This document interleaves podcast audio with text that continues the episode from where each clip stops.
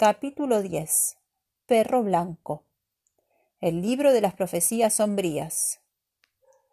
59 Una voz especial tuvo este Jesús, un hombre llamado San Juan de Patmos, en quien el don de la profecía se cumplió.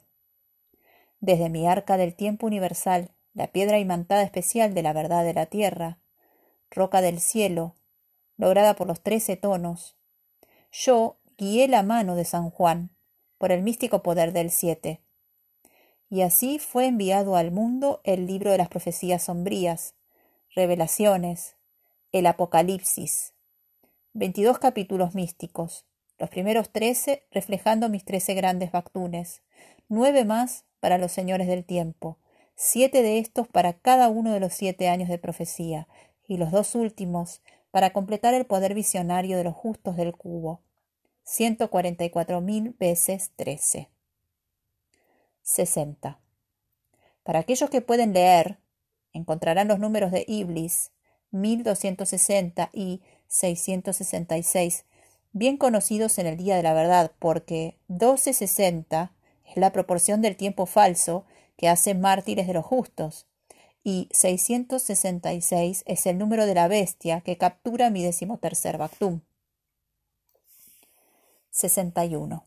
Hijos del día de la verdad, hijos del amanecer, gente del libro. Todo esto lo pueden escuchar en las piedras de Palenque, donde en el décimo Bactum yo tomé la forma humana pura. De los 27 libros del Nuevo Testamento, el vigésimo séptimo es el Apocalipsis. Veintisiete escalones ascienden al palacio de Bolonic.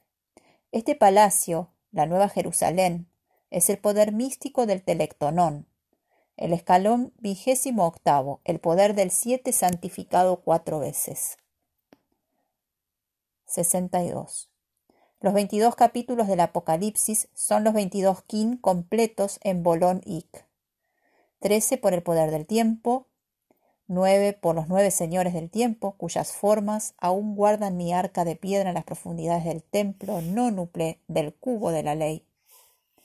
Perfecto fue el tiempo de mi llegada, quinientos sesenta. Perfecto fue el tiempo de mi partida.